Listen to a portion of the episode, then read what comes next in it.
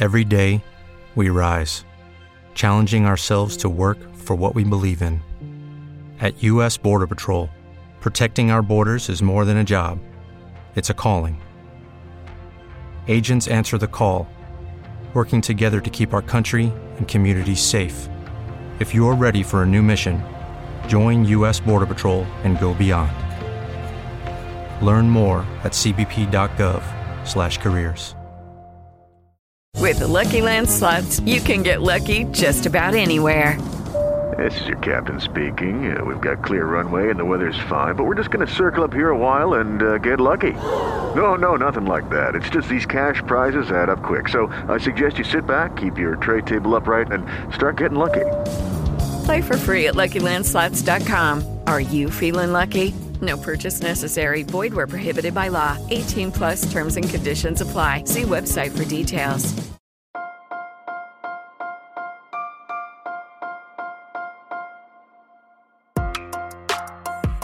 Buenos días, Madre Esfera.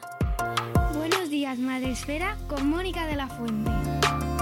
Buenos días, Madre Esfera. Bienvenidos un día más al podcast de nuestra comunidad.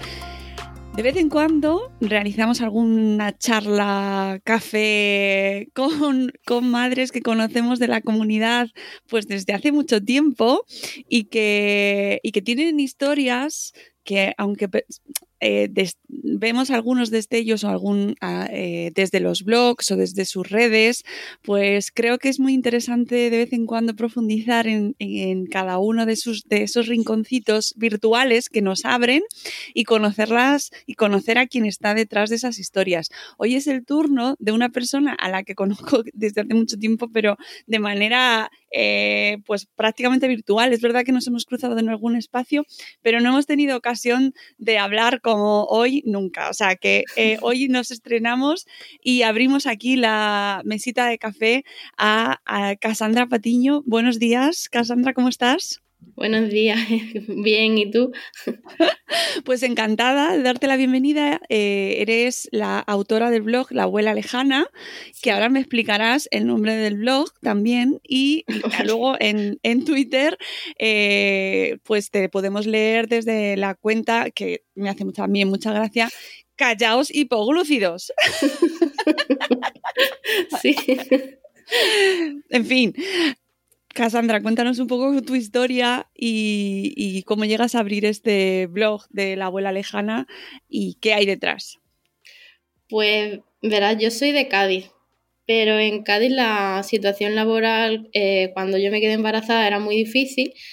A mi marido le salió trabajo en Madrid y entonces nos fuimos para Madrid los dos con la niña y estábamos totalmente solos. Entonces la abuela lejana es por, mi madre, por mi suegra, porque está muy lejos. La primera vez que nos fuimos tardamos más de seis meses en, volver. Fueron seis meses allí totalmente solos. Y fue una etapa muy difícil. Yo me pasaba muchas horas sola porque sabes que con las distancias en Madrid él se iba a las 7 de la mañana, llegaba a las 8 de la tarde. Y pues los ratos que me dejaba la niña que ella estaba dormida o estaba jugando en el parque, pues mmm, abrí el blog y empecé a escribir pues mi propia experiencia, lo que iba aprendiendo de la maternidad, porque mmm, la verdad es que la maternidad es algo que te informan poco. Todo el mundo cuando estás embarazada te dice, vas a dormir poco o vas a estar siempre preocupada, pero a mí, por ejemplo, me encontré con que había muchas cosas que no me habían contado. Mm, hitos que tienes que estar pendiente del desarrollo, más allá de las evaluaciones del niño sano, que también yo digo en una pediatra que no me informaba, yo no sabía cuándo tenía que ponerse boca abajo y levantar la cabeza, cuándo tenía que empezar a sentarse, todo fue investigación propia. Entonces lo que yo iba aprendiendo, pues pensé que podía haber madres que, mmm, que estuvieran en la misma situación y que tuvieran un sitio en el que buscar por las dudas, las mismas dudas que a mí me van surgiendo. Vamos, de hecho, a través de Twitter he hecho una pequeña comunidad que, que se ha encontrado en la misma situación. Y a través de ella, de hecho, conocí a vosotros, a Madrefera. Porque, ¿qué situación te encuentras?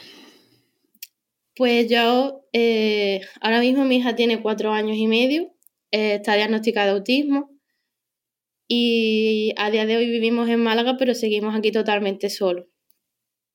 Entonces, em, yo me encuentro sin red de apoyo. De hecho, eh, ahora mismo, por ejemplo, mi marido está aislado por un contacto con un positivo. Y aunque se hizo una PCR y dio negativo, tiene que seguir aislado hasta la semana que viene. Y yo le he tenido que pedir a mis padres que vinieran desde Cádiz para llevarse a la niña, porque un aislamiento aquí en casa, en una casa normal, es muy difícil. Entonces, mmm, mi red de apoyo psicológico está en las redes. Qué importante eso que comentas y, y que cierto es, ¿eh? Todos los que vivimos mucha parte de nuestra vida en las redes y que pues que o trabajamos en ello o que nos gustan, eh, hemos encontrado un montón de gente que, con la que compartimos muchas cosas y esto está en el principio de los blogs de maternidad, ¿no? Compartir esa soledad tan chocante, porque nadie te dice que va a ser así. Sí. Em, a mí la maternidad es de esas cosas que yo siempre he querido ser madre.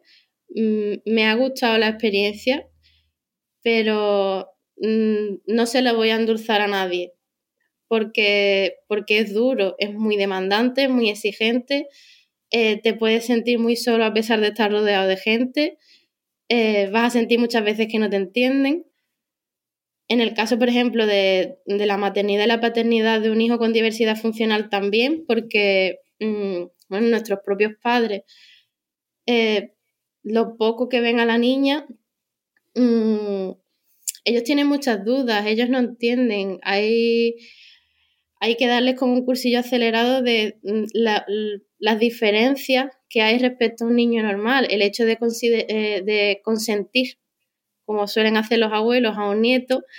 Eh, en el caso del autismo, por ejemplo, es un arma de doble filo, porque para ellos es muy fácil que el hábito se haga costumbre, pero luego quitar o corregir eso es el doble de difícil que en un niño neurotípico.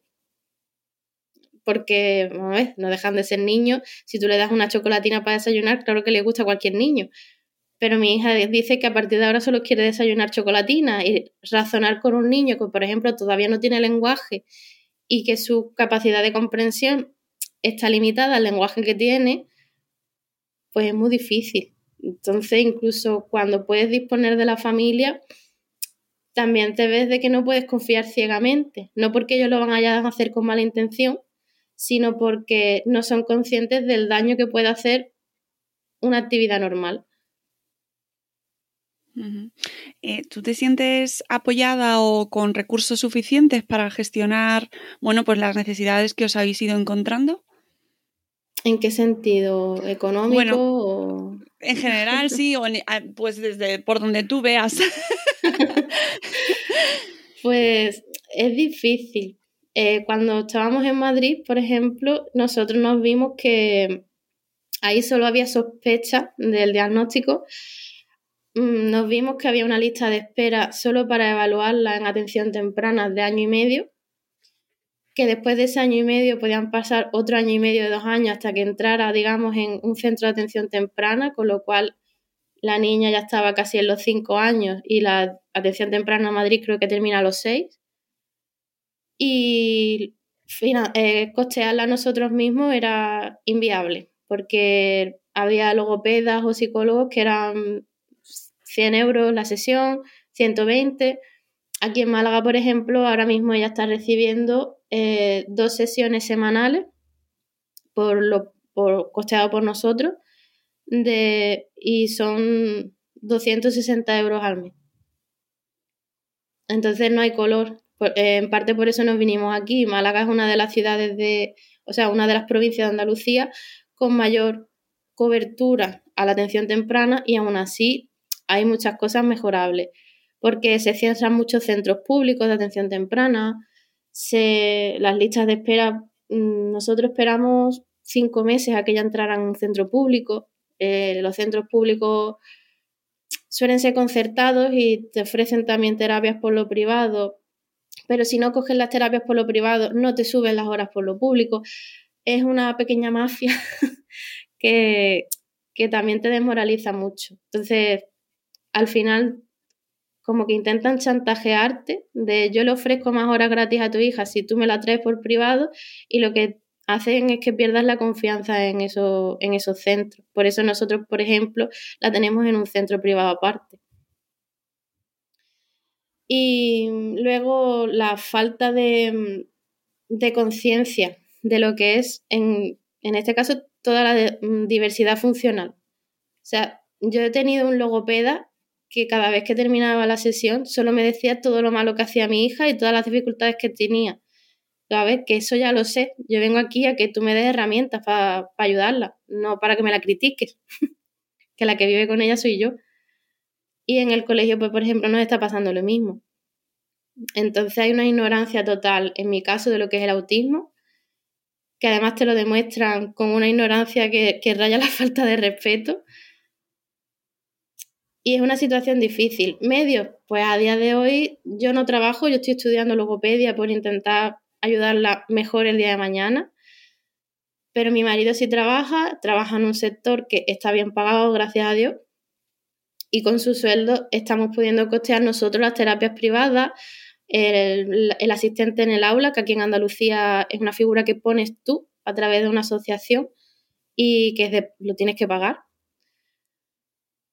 Ahora mismo no, porque el colegio ha echado a la que teníamos por, diversos motivos, pero nosotros sí lo hemos podido costear. Hay muchas familias, muchísimas, que dependen de la buena voluntad de, asociaciones, que la mayoría, también según mi experiencia, solo buscan el beneficio económico. Entonces, cuando tienes un hijo con necesidad funcional, necesitas mucho mucha ayuda, mucho apoyo y mucho dinero. Y rodearte de gente que, esté pasando por lo mismo que tú, porque para todo el tema de la burocracia, que desde mi punto de vista hoy te puedo decir que es lo más fácil de lo que rodea todo esto, eh, y que cuando tienes ganas de llorar y ver arder el mundo, que puedas desahogarte y decirte, te entiendo, he estado ahí. Porque muchas veces cuando nos desahogamos también la gente intenta darte Em, soluciones o propuestas. Digo, no quiero que me soluciones el problema, quiero desahogarme. Y al final, ese punto de respeto eh, solo lo tiene quien lo ha vivido ya. Ese, eh, eso, eso, lo estás encontrando en las redes, nos decías, ¿no? Pero también en las redes hay de todo. Hoy sí. sí, sí que también está bien que haya de todo, pero que eh, también hay es decir, ahora, se, ahora cada vez se habla más de, pues se habla cada vez más de autismo. Hemos pasado, yo creo que se está avanzando mucho en ese sentido eh, de visibilizar y no, por ejemplo, no utilizar eh, autista como insulto, aunque todavía se sigue escuchando. Sí. Pero, ¿qué te vas encontrando tú desde las redes que te obliga a pues tomar, eh, bueno, partido, ¿no? Y a movilizarte. Pues principalmente eh, familias que a lo mejor acaban de llegar al diagnóstico y, están empeñadas en encontrar una cura, una cura de algo que no es una enfermedad, simplemente es una condición, una manera de, de ver el mundo diferente. Y te ves muchas cosas de homeopatía, el MMS, eh, terapias alternativas con, ¿cómo se llama? Osteopatía, incluso he visto, eh, dietas milagrosas que curan el autismo. Yo no me considero una persona ni con una formación, em, no sé, a nivel de un catedrático de medicina ni nada de eso, pero hay que ser un poco crítico con la información que circula, hay que ser crítico cuando algún profesional incluso te, te recomienda algo porque a veces, tristemente es cierto de que lo que los mueven son los intereses económicos y ser críticos también con que si alguien te da una primera opinión, un, neurólogo o un psicólogo que no te gusta, buscar una segunda opinión. Eres libre, estás en tu derecho y es tu hijo, ¿no? El que, el que depende de esa, de esa información. Pero el, el que haya familias que rechazan por así decirlo, la, condición de su hijo me parece muy triste. Y y aunque sea difícil al principio no tiene nada de malo, aprendes mucho, eh, sobre todo de humanidad, mm, paciencia aparte, pero vamos a ver, tu hijo. Mm, nadie te avisa. Cuando te hacen, por ejemplo, el screening en el primer trimestre del embarazo, te hablan de síndrome de Down, de malformaciones de espina bífida, de... Pero a mí el autismo no me lo mencionaron. Yo lo conocía de cerca porque eh, yo hice un par de años de magisterio, lo que pasa es que me salió muy mal. Y en las prácticas vi varios casos de autismo, pero la verdad cuando yo estaba embarazada nunca pensé en, eso. Y, y ve familias que, pues que rechazan a sus hijos. Eh, yo he conocido casos lejanos de haber dejado a los, a los hijos en, como en residencias de, mm, para personas con discapacidad y demás por, por no poder, por no poder o por no querer cuidar de esos hijos porque no eran lo que esperaban. Me parece muy triste.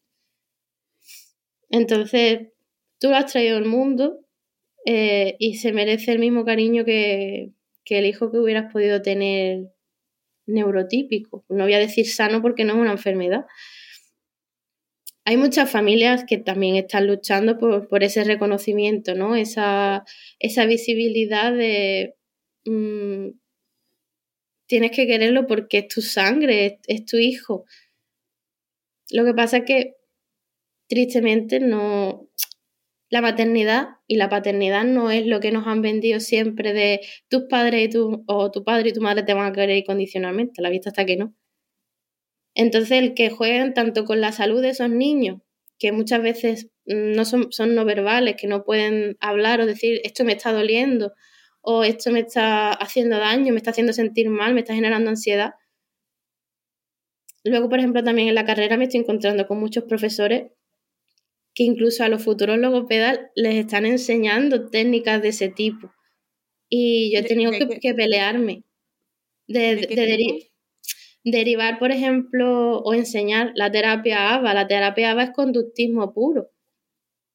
Que sí, que hoy se le ha lavado la cara y hay centros que están especializados en terapia ABA. Mm, cuando los eh, gracias a Dios existe la comunidad autista en Twitter y en Facebook y en Instagram que le dan visibilidad al daño que les ha hecho psicológicamente, las inseguridades, los traumas. Mm, tanto trabajo cuesta darle voz a, quien lo ha vivido de primera mano o, darle crédito, porque es que ellos se sienten totalmente infantilizados, que por el hecho de ser autistas, su, su voz, su opinión vale menos. Yo he tenido problemas con algunos profesores de decirle, oye, mira, no, perdona, esto no es así. Eh, me gustaría que leyeras esto y que vieras autistas adultos totalmente funcionales lo que opinan. A, mí me han repetido hasta la saciedad en la carrera de no se dice autista, se dice con autismo. digo, es que depende de la persona. Hay quien se identifica con un término quien se identifica con otro. Tengo un compañero con tartamudez que él nos organizó una charla con, con, el presidente de la Asociación Española de la Tartamudez, que ellos, por ejemplo, son un colectivo totalmente contrario. Ellos son personas con tartamudez o con disfemia pues es igual de respetable, pero respeta a la persona que lo vive.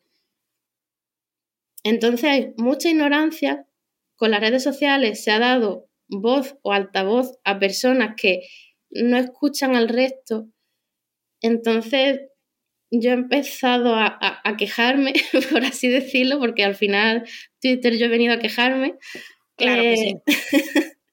Eh, por eso, porque eh, si quieres conocer de primera mano la vida de una persona, pregúntale a la persona. Y si te están ofreciendo algo que, mm, un tratamiento que no tiene base científica, eh, búscate a otro profesional. Mm. De hecho, la primera vez que me hablaste para la entrevista fue a cuenta de, no sé si era homeopatía o MMS o algo de eso, algo que publicasteis en Instagram y dije, pero ¿cómo puedes seguir eso hoy, hoy en estas fechas? Bueno, es que Instagram, con todo lo que nos da de cosas bonitas, eh, también nos trae disgustos. O sea. Mm. Yo, antes de estar eh, de entrar en logopedia, entre magisterio y logopedia lo que hice fue el grado superior de dietética y hay mucha gente hoy que me pregunta que por qué no ejerzo de eso. Y es que al final, y tristemente, en las redes sociales te ves como cualquier influencer con más de 10.000 seguidores tiene más crédito que tú. Aunque no tenga estudios, no tenga formación al respecto, simplemente le han pagado por anunciar un, un producto y como la mayoría tienen cuerpazo, pues dice, bueno, pues funcionará. Y es muy triste al final que, tu número de seguidores pese más que tu formación. También el tema de, eh, no sé si se puede decir el nombre, de esta estafa piramidal que vende suplementos alimenticios tan famosa, Herbalife. Eh, hombre, vamos a ver, que a ti te den un cursillo de seis horas y que tú puedas vender un producto que en España no está avalado por la medicina, que de, hecho no debería ni de ser legal, que hay tantas personas que han tenido problemas hepáticos, problemas renales mm, por consumirlo y que a día de hoy se siga comercializando. Yo no sé a quién están gustando, pero eh, he visto embarazadas recomendarlo para tomarlo ellas, en, en madres recomendarlo como alimento para los bebés y me parece un, delito contra la salud pública, la verdad. Bueno, yo creo que llegaremos a un punto en el que se regulará mucho más. Creo que las redes sociales lo estamos viviendo, tú llevas ya también unos añitos aquí.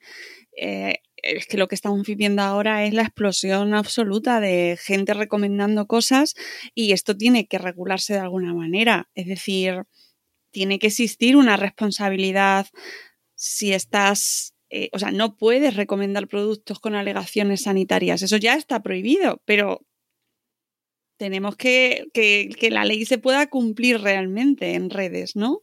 Yo lo espero, porque recomendar suplementos alimenticios que ya se sabe que no son inocuos, es que no, no sé, la verdad es que el caso de esta empresa, por ejemplo, para mí es sorprendente el a dónde han llegado a pesar de todo lo que se sabe y, sobre, y aquí en España, porque bueno, Estados Unidos siempre ha tenido fama de ser un poco más laxa en este tipo de temas, pero en España que incluso hay mm, edulcorantes que, que no se comercializan, que se venda este tipo de productos, o que haya figuras de renombre como Julio Basulto, Juan Revenga, que, que lo, que, que, lo proclamen y que digan que roza, que, que la ilegalidad y que caiga todo en saco roto porque mm, no sé quién lo está vendiendo en Instagram o lo está recomendando, es que es muy triste, es que también es verdad que la mayoría de lo que lo consumen en redes como Instagram es la juventud y a la vista está quedando que no tienen criterio, no sé si por falta de dedicación por parte de los progenitores a, ¿cómo se dice?, a lo que es la higiene, ¿no?, del consumo de las redes sociales o, el control de lo que ven sus hijos. Hay muchos casos mm, de, niños que tienen eh, dos cuentas para que sus padres vean una y ellos usan otras, ¿no? De, eso sabrá más Eli Soler, ¿no? De, de los adolescentes pero que, hay muy poco criterio, ah, no solo criterio, sino filtro también. Está muy bien que Instagram, por ejemplo, ahora intente avisarte de cuando vas a consumir información sobre suicidio o sobre la anorexia y la bulimia. Pero el tema al final de Herbalife está muy relacionado con, con los trastornos alimentarios. Y no solo con eso, yo creo que también se aprovechan muchísimo de, que no tenemos un conocimiento muy profundo de, cómo funciona la economía y de que al final es una estafa piramidal que funciona eh, enganchando a más gente. Esto es que al final, como vamos tratando en cada programa con diferentes expertos y vamos hablando, justo hemos tenido a Amalia Guerrero, que es experta en finanzas personales, y hablábamos mucho de esto, cómo las estafas en redes eh, pues triunfan porque la gente tiene, está en crisis, vivimos una crisis económica que está aquí. Y, además, pues mm, quieres creer que si alguien te promete que vas a hacerte, que vas a ganarte un sobresueldo o incluso a vivir muy bien, eh, pues te lo quieres creer porque te, te, resulta muy sencillo, ¿no? Y te lo venden de una manera que queremos creer en ello. Entonces se junta ahí. Muchas cosas, sí. Se junta ahí y luego encima que ya directamente las alegaciones de salud, pues ya nos las cargamos absolutamente, pero es que ahí se junta todo. Mucho. Se junta mm. mucho. Eh, falta de, ¿cómo se dice?, de escrúpulos, eh, necesidad en algunos casos, me imagino, porque también habrá casos de, personas pues que lo que tú dices, si le ofrecen eh, un piquito para poder llegar a fin de mes, pues yo lo voy a coger. No sabe las circunstancias que hay detrás de cada caso. Pero claro, estamos hablando ya de un tema de salud. No es que tú me estés vendiendo una pulsera que has hecho tú o... Claro. Es algo que, que además algunos bueno, yo he visto casos de gente que decía ser enfermero o enfermera y de recomendarlo. digo, ahí ya me, siento insultado. Que un sanitario esté patrocinando o, que esté siendo patrocinado por, esta marca es indignante. Porque mm. se supone que ellos tienen un, compromiso ¿no? con, la salud de, de la humanidad en general. No sé, ya el hecho de que sea verdad o no que tengan esa titulación, pues es otro, otro campo. Mm. Pero es un poco triste. Claro, lo que pasa es que aquí tenemos todos mucha responsabilidad. Es decir, eh, no nos podemos callar. Muchas veces cuando compartimos publicaciones sobre productos fraudulentos, sobre estafas o sobre mm, comportamientos que no deberíamos aceptar en redes, pues no es bonito. O sea, no, no genera una... la gente no le gusta y se comparten muchísimo más las cosas positivas, lo entiendo, que este tipo de contenidos. Y normalmente incluso a lo mejor, pues eh, si te llega algún comentario, te llega por privado, pero como que no... no es fácil eh, luchar contra este perdón, contra la desinformación en redes, contra este tipo de estafas, eh, cuando se ponen comentarios negativos, eh, por ejemplo, en venta de productos de ese estilo, o se eliminan o la, o la red no te, no te, lo facilita, no es nada fácil tumbar ese tipo de publicaciones. Sí. Y al final, ¿qué hacemos? Sí, yo, ha habido algunos casos de denunciar publicaciones de ese tipo en Instagram, por ejemplo, y luego Instagram me ha contestado que, la, que al final la publicación no incumple las normas de la comunidad. Y digo, ya, bueno, pero es que está anunciando algo que es malo. Y además eso, de, de, hecho, recuerdo haber denunciado la que lo recomendaba para darlo a los bebés y me dijeron eso, que no incumplía las normas. Y digo, ¿dónde está aquí el doble rasero? No lo entiendo. Yo soy la primera que en el blog podéis encontrar cómo he criticado a Nestlé, cómo he criticado a Blevit, cómo he criticado a Valor por los etiquetados, por las recomendaciones y por el sin azúcar añadido. De hecho, cuando Luna, mi hija tenía 12 eh, o 13 meses, eh, me apunté como probadora de productos Nestlé y me llegó el paquete de leches de crecimiento sin azúcar añadido, sin aceite de palma, sin, sin, alma. Era un producto horrible.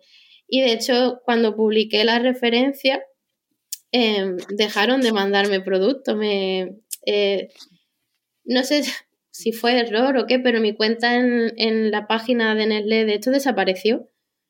With Lucky Land you can get lucky just about anywhere. This is your captain speaking. Uh, we've got clear runway and the weather's fine, but we're just going to circle up here a while and uh, get lucky. No, no, nothing like that. It's just these cash prizes add up quick. So I suggest you sit back, keep your tray table upright, and start getting lucky. Play for free at LuckyLandSlots.com. Are you feeling lucky? No purchase necessary. Void where prohibited by law. 18 plus terms and conditions apply. See website for details. It is Ryan here, and I have a question for you. What do you do when you win? Like, are you a fist pumper? A woohooer, a hand clapper, a high fiver. I kind of like the high five, but if you want to hone in on those winning moves, check out Chumba Casino. At chumbacasino.com, choose from hundreds of social casino style games for your chance to redeem serious cash prizes. There are new game releases weekly, plus free daily bonuses. So don't wait. Start having the most fun ever at chumbacasino.com. No purchase necessary. VGW Group. Void were prohibited by law. See terms and conditions. 18 plus. Pero porque, vamos a ver, eh, tú no me puedes poner sin azúcares añadidos si estás añadiendo un azúcar con otro nombre. O que me estés quitando un, una, la, me estés usando leche desnatada y tú estés añadiendo aceites por otro lado de otro tipo, de navina, de colza, de, de lo que sea. O, por ejemplo, em, luego lo volví a criticar con el etiquetado de los chocolates. Porque me estás poniendo cacao puro, y cacao es el segundo ingrediente después del azúcar. ¿Puro de qué? O que me digan, no, no tienen azúcar, pero el primer ingrediente es un edulcorante. O que me digan, no, cacao edulcorado con stevia. Y ahora stevia es el 0,03%. Pero vamos a ver. Entonces, las empresas juegan mucho con, con el desconocimiento del usuario normal sobre el tema de etiquetado, sobre, sobre el tema de ingredientes, sobre el tema de los aditivos. Cualquier producto que tenga un, una E en la fórmula es un procesado y si me apuras un ultraprocesado. Mm, tú no me puedes vender que tu producto es eh, el mejor o que tu producto es eh, puro si tiene más de dos ingredientes. Si me apuras un ingrediente puro, como mucho debería de tener el, cacao y el envase. Entonces, llevo tiempo queriendo escribir un post sobre el tema de cómo leer una etiqueta. Lo que pasa es que es muy complejo, depende de pues, si te vas a un dulce, si te vas a un salado, a un precocinado o a un, o a un alimento fresco. Porque incluso los dátiles que te lo venden como dátiles naturales, la mayoría tienen conservantes añadidos para prolongar la vida útil.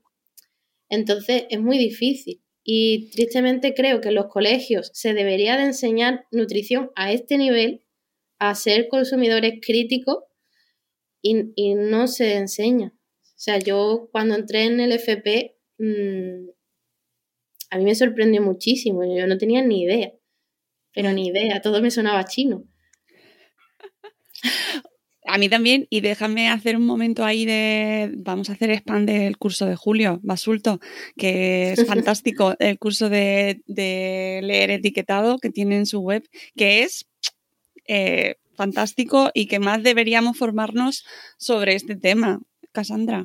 Sí, la verdad es que sí, sobre, pero principalmente ya no solo a nivel económico, porque al final te están vendiendo productos ecológicos, productos bio, productos por un ojo de la cara.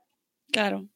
Cuando tú no eres capaz de ser crítico con, el etiquetado o con lo que te están vendiendo. Que un producto sea bioecológico no significa que sea mejor. O como cuando te vendían los productos light. Un producto light no, mm, para nada es mejor. Pero al final es lo que te venden. Y somos víctimas del marketing. Entonces, eh, es mejor que te compres no sabría decirte, jamón cocido del que te venden al corte a que te vendas el finas lonchas de no sé qué marca, que es bajo en sal, bajo en grasa, bajo y es bajo en jamón también. Es que es muy difícil. Entonces, eso. Necesitamos mucha información en tu blog. Además, podemos, bueno, eh, tenemos información sobre esto que nos comentas y además tienes un libro de recetas también. Sí, bueno, a ver, el libro no es... El libro son de recetas que, me gustan a mí, que las he hecho yo porque a mí me gusta comer y yo como de todo. Entonces, eh, tenía ilusión por sacar un, un libro de recetas y lo hice, pero no es necesariamente un libro de comida sana, ni son recetas que cuando te apetezca las puedes hacer, sea para una fiesta o sea para un aperitivo o lo que sea. El otro libro sí es de, mm, de consejos a nivel usuario, sobre todo para, para familias y para madres, precisamente sobre eso, el tema de las etiquetas de la leche. Evidentemente la mejor leche es la leche materna, pero hay personas que no, no han podido o no van a poder dar el pecho.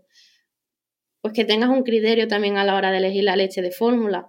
O si quieres que, si tú, por tus valores o tus principios, quieres que tu hijo lleve una dieta vegetariana o vegana, pues que sepas que el principal implicado ahí tiene que ser el pediatra, en hacer un seguimiento a tu hijo.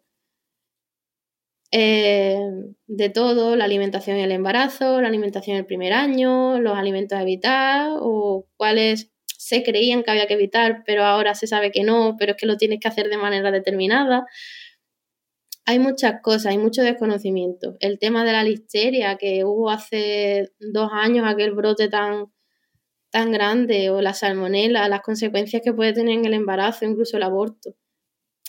Hay todo eso. A mí, por ejemplo, durante el embarazo no me lo contaron. A mí me hicieron un análisis de sangre para ver qué anticuerpos tenía. Eh, no comas cosas crudas y lava bien la verdura. Y eso fue todo. Lo de cosas crudas es muy relativo. ¿A qué te estás refiriendo con cosas crudas? Entonces, eso, ya. La parte de alimentación yo la dominaba, pero, pero el resto de cosas no. Llegué a bromear con, con algunas madres de Twitter de escribir un libro que se iba a llamar eh, todo lo que tenía que saber y no me contaron o algo así. Lo que pasa es que al final por la vida de todas eh, fue imposible, pero había muchas cosas. Em, un pulpo en la cocina, Paula, por ejemplo, decía que a ella le asustó muchísimo que cuando nació su hija y le, y le estaba dando el pecho, la, la niña tuvo la regla, un bebé, y dice, es que a mí eso no me lo habían contado que podía pasar, yo me asusté muchísimo, creía que la niña tenía algo malo. Digo, pero ¿por qué no nos dan esa información? yo no lo he visto tampoco en ningún manual. Cuando me lo contó ella, luego busqué y sí, y encontré mucha información, pero en manuales de paternidad no lo cuentan. Bueno, yo creo que ahora ya sí se va contando. Yo sí recuerdo antes de mi, de mi, yo creo que de mi primera hija, sí que recuerdo haber estado ya, tenerlo ahí como pero que son esas cosas que de todas formas, hasta que no te pasan, no eres muy consciente de que, de que pueden pasar. Es como, ¿qué? ¿Cómo? ¿Que, le puede pasar qué? sí, o cuando, cuando mi hija entró en la guardería, lo primero que tuvo fue el boca, mano, pie. Y, la, oh. y la pediatra me dice, de aquí a un mes se le pueden caer las uñas. Y yo, ¿perdona qué? ¿Cómo? se le cayó una, pero... Pero vaya. lo que ¿qué? Pero le vuelven a crecer, ¿no? Sí, sí, no te preocupes. Y digo, bueno, vale, pero es que son muchas cosas. Ah, hay un punto ahí en el que no podemos saberlo todo como padres y madres. O sea, no queremos saberlo todo, pero por otro lado necesitas saber, ¿no? Pero en qué encontrar ese equilibrio es difícil. es verdad que agradece mucho que te avisen de lo que va a pasar dentro de una semana, pero es como, Dios mío, hay demasiada información ahí. Sí, como diría Chandler de Friend, ¿no? Demasiada información. Pues eso.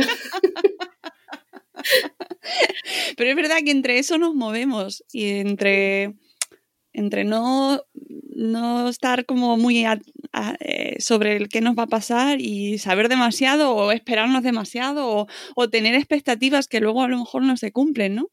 Sí, precisamente el tema de, de saber era por lo que escribía el otro día el hilo de las etiquetas. Eh, yo desde que la niña tenía 15 meses, yo decía, digo, hay algo que no está funcionando bien. Todo el mundo me decía que yo estaba loca, que no, la niña ya hablará. Y digo, es que no es un problema de que no hable, es que la niña no señala, no te mira, ha dejado de sonreír, eh, ha dejado de cantar, de balbucear.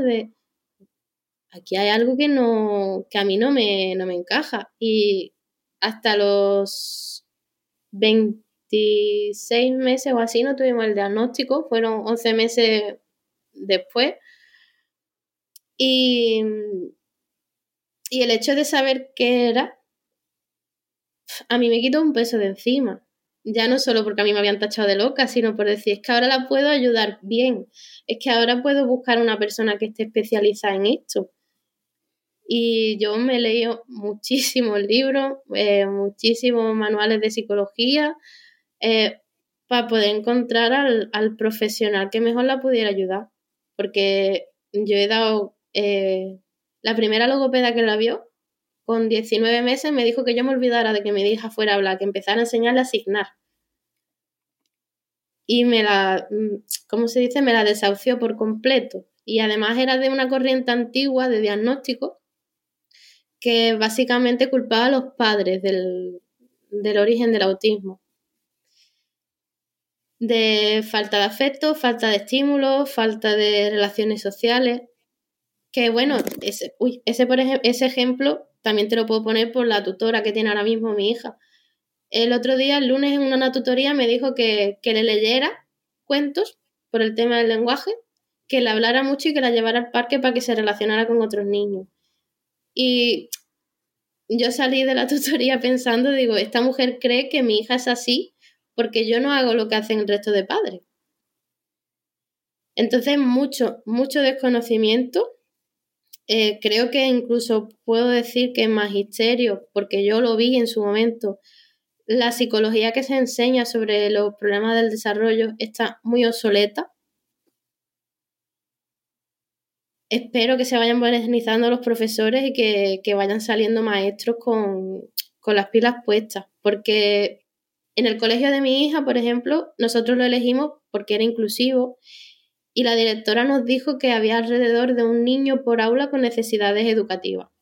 Un colegio que tiene infantil y primaria, dos líneas. Entonces estamos hablando de al menos mmm, 15 o 20 niños con necesidades educativas y había algunas aulas que había dos y aparte tienen aula específica. Que tú me digas con 20, 25 niños en el centro esas cosas sobre el autismo o que no, es que la niña no presta atención porque cuando yo explico no me mira. Mm, a ver, que yo cuando le hablo hay veces que tampoco me mira, pero ella se está enterando de todo.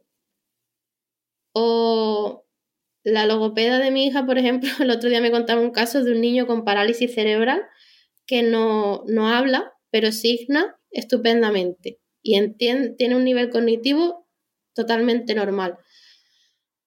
Cuando la profesora se enteró de que el niño, cuando ella habla, eh, se entera, se puso pálida. Dice, ¿qué, le, ¿qué habrán dicho delante de este niño pensando que el niño no entendía? Dice, es que es muy triste. Y hay muchísimos profesores que le llegan los niños y mientras no haya nadie vigilando en el aula, probablemente el niño está a su suerte.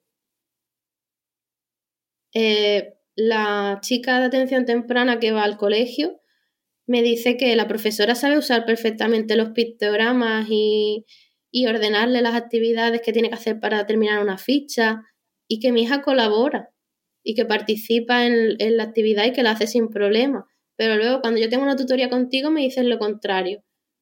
A mí lo que me da que pensar es que mientras tú no tienes supervisión, no estás haciendo tu trabajo con ella. Pero sabes hacerlo, o sea, no lo haces porque no quieres. Sé que es difícil tener 21 niños, que uno tenga unas necesidades no te pido que estés las seis horas de clase pendiente de mi hija, pero si explicas una ficha y luego le colocas eh, los pasos que tiene que hacer en pictograma, que ella sabe de sobra seguirlo, no considero que eso sea tanto trabajo. Y sé que hay profesores aporrones en España que son capaces de hacerlo con uno, con dos y con tres niños con necesidades en el aula. Claro. Y tú tienes una.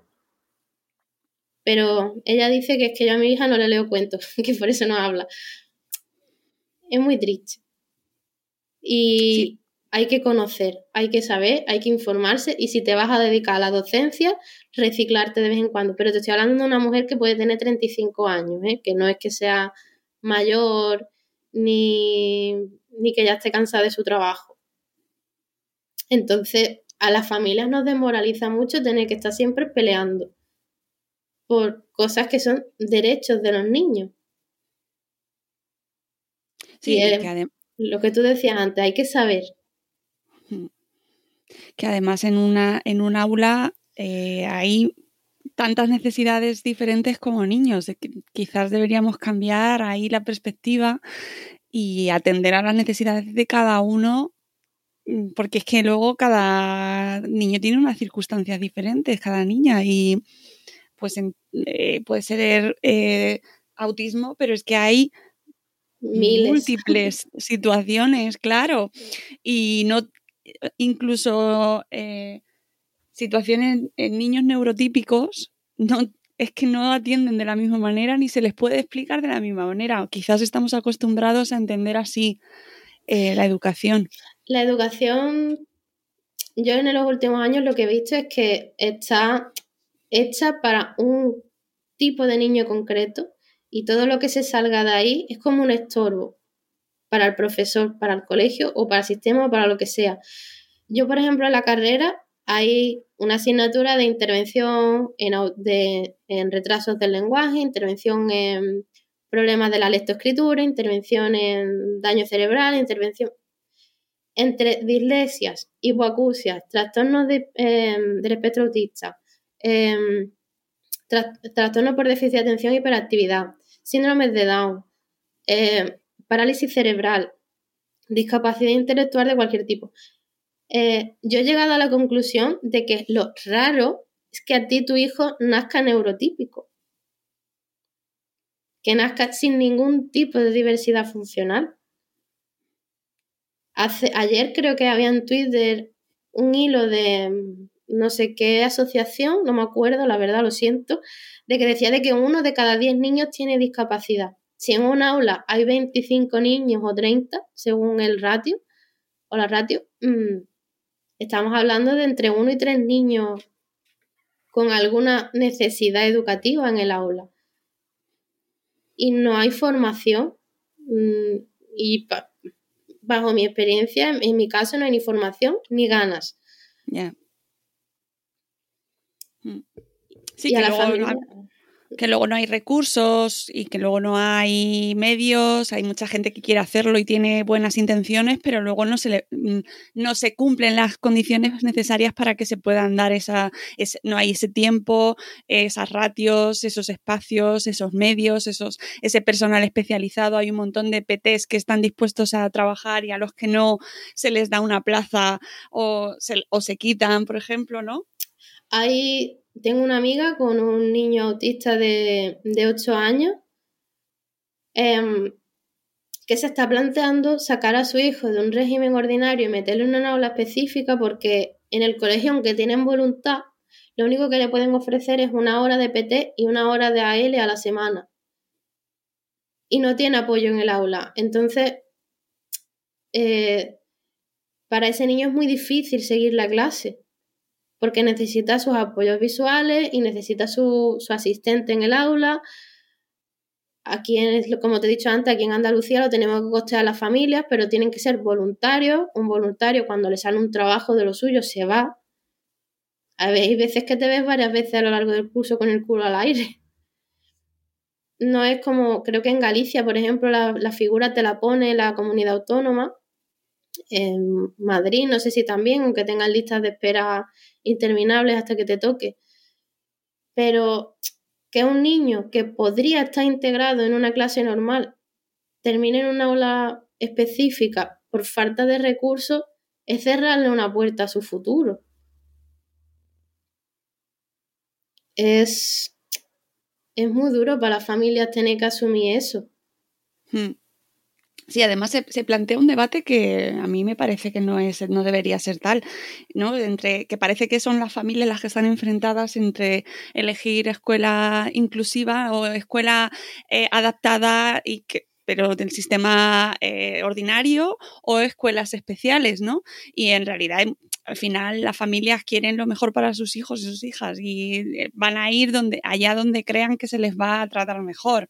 Que yo a veces creo que nos metemos en debates pues que no nos llevan a ningún sitio. Y la realidad es que mientras tanto se desmonta la, la, educación pública y se quitan recursos y, esta, y perdemos todos. Sí. Luego, eh, también aparte de la falta de recursos, muchas veces nos falta apoyo del resto de familias, que, tu hijo, que tú hayas tenido la suerte, por decirlo de alguna manera, de que tu hijo no necesita ayuda, no necesita apoyo, me alegro mucho por ti, pero que tú me apoyes a mí por, la única em, circunstancia de que si mi hijo no tiene apoyo, retrasa a tu hijo en clase, me parece muy egoísta también. eh, quiero que me ayudes porque si tú estuvieras en mi lugar también lo haría. No porque sea tu hijo el perjudicado, bajo tu punto de vista, que al final perjudicado es el mío porque es al que dejan de prestar la atención. Y mm, esta madre que, esta amiga que te digo, se ha encontrado en esas circunstancias de, recoger firmas para que el colegio meta otro PT y otro AL para poder atender mejor a los niños con necesidades y que las familias le digan eso. Que, hombre, claro, es que, es que mi hijo se está quedando atrás por, porque están atendiendo al tuyo. Qué poca empatía. Sí, efectivamente, necesitamos, pues eso, cambiar, cambiar el chip todos. El sistema, las familias, las instituciones y, sobre todo prestar atención y leeros a, todos aquellos que lo estáis contando, ¿no? Y que lo estáis reivindicando y daros voz y daros altavoz también para que se os oiga más, porque eh, es como lo que hablábamos antes de las redes sociales y, compartir ese contenido y que va quedando, eh, no, se van escuchando las voces críticas, ¿no? Hay que compartir todo aquello que aporta, como en este caso, pues es vuestro testimonio, eh, la labor que están haciendo las chicas de activismo autista, es que hay un montón de gente que está trabajando eh, en este sentido.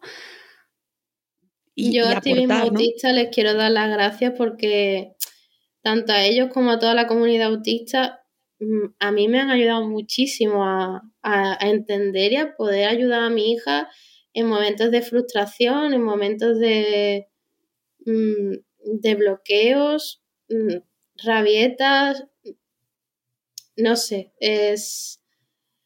Al final me están ayudando a luchar por sus derechos desde otra perspectiva. De ella ¿vale? Todavía no habla, pero ella te entiende, ella mm, sé que es perfectamente capaz y estoy 99% segura de que ella va a tener un futuro como el de cualquier otra persona. Pero que yo tenga que pelear para eso, hay días que flaqueas. Pero cuando los leo a ellos me, me vengo arriba, como se suele decir.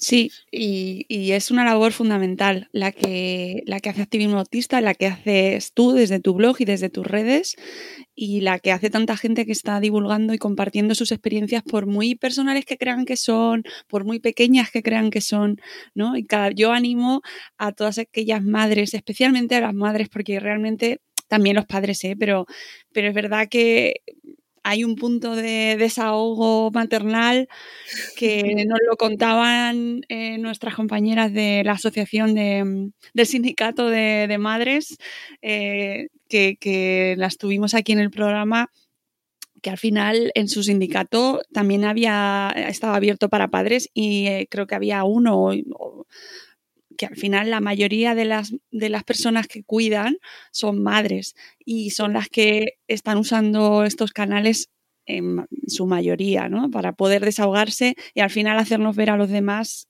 lo que necesitáis y cambiar la perspectiva y no verlo desde nuestro enfoque siempre, ¿no? Y, ver lo que necesitáis y cómo podemos ayudaros también. Yo sí me, mm, me he visto muchas veces de intentar escribir un post y pensar, esto no le va a interesar a nadie. Ya.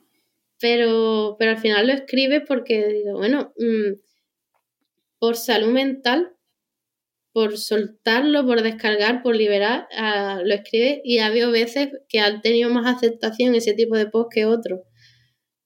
De hecho, me ha pasado, hay algunos posts de, de desahogo totalmente que han tenido más aceptación o más interacciones que uno de divulgación. Entonces, mi, blog empezó con una intención que al final se ha deformado, pero lo mantengo ahí porque, porque estoy orgullosa también de, todo lo que hay ahí escrito. De si, he podido ayudar a alguien en algún momento o entretener a alguien en algún momento que está aburrido, ya me vale. Pero sí, muchas veces piensas que no te vale en nadie. Ya, pero no lo cierres, no lo borres. no, no. que, realmente es verdad que es una tarea muy solitaria y muy frustrante en muchas ocasiones y parece que no llega, pero de verdad que sí que llega hay muchísima gente que os lee, que os escucha y que aunque no conteste, eh, se queda ahí, la, puede que llegue mañana la reacción, ¿no? Así que seguid compartiendo y yo te doy las gracias en representación así de un poquito del resto. que gracias por, por, compartir con nosotros también tus pensamientos y, y que, sirven, que ayudan y que creo que lo seguirán haciendo mientras estén en redes. Así que os animo a todos los que nos estéis escuchando a que eh, entréis en su blog, en la ola lejana, y que la sigáis en redes, que compartáis con ella, que, que está sobre todo en Twitter, en Instagram también, pero especialmente en Twitter. A ver, estar estoy. Sí es verdad que últimamente mi situación emocional con todo lo que ha pasado en la última mitad del año, no me apetece mucho escribir en ninguna parte, pero, pero entro. Por lo menos a leer a, las personas a las que más cariño le he cogido, si es verdad que le sigo la pista muchas veces por ahí. Porque al final es eso, se forma comunidad. Yo he hecho amigos ahí. Hay gente que, quiero como, como a hermanos, ¿no? De hecho, creo que tengo una hermana, pero es bonito. Y aunque a ti no te apetezca hablar, el escuchar, aunque sea desde la distancia, a veces te ayuda a desconectar un poco de eso que te estaba haciendo sentir mal. Y aunque últimamente escribo poco, pero estoy y os leo. Pues allí te leeremos y te seguiremos eh, pues consultando y compartiendo y comentando qué es lo que hay que hacer en las redes y en el blog y en las publicaciones que se hagan, compartir, comentar, leer, es el espíritu de, de Internet y, y que tiene que seguir, que es el que al final nos hace un poquito mejores, ¿no? Y compartir las cosas que merecen la pena. Y, muchísimas gracias, Cassandra. Ha sido un placer charlar contigo. Seguro que volvemos a hablar en alguna otra ocasión. Y nada, que vaya muy bien los estudios y, ese, confinamiento obligado ahí que, que, sea leve. Y eh, nada, amigos, nosotros nos vamos. Gracias, Cassandra. Cuídate un montón y felices fiestas. A ti, tú también, igualmente. Nos escuchamos en el próximo episodio de Buenos Días Madre Espera. Hasta luego, Mariano. Adiós. Adiós.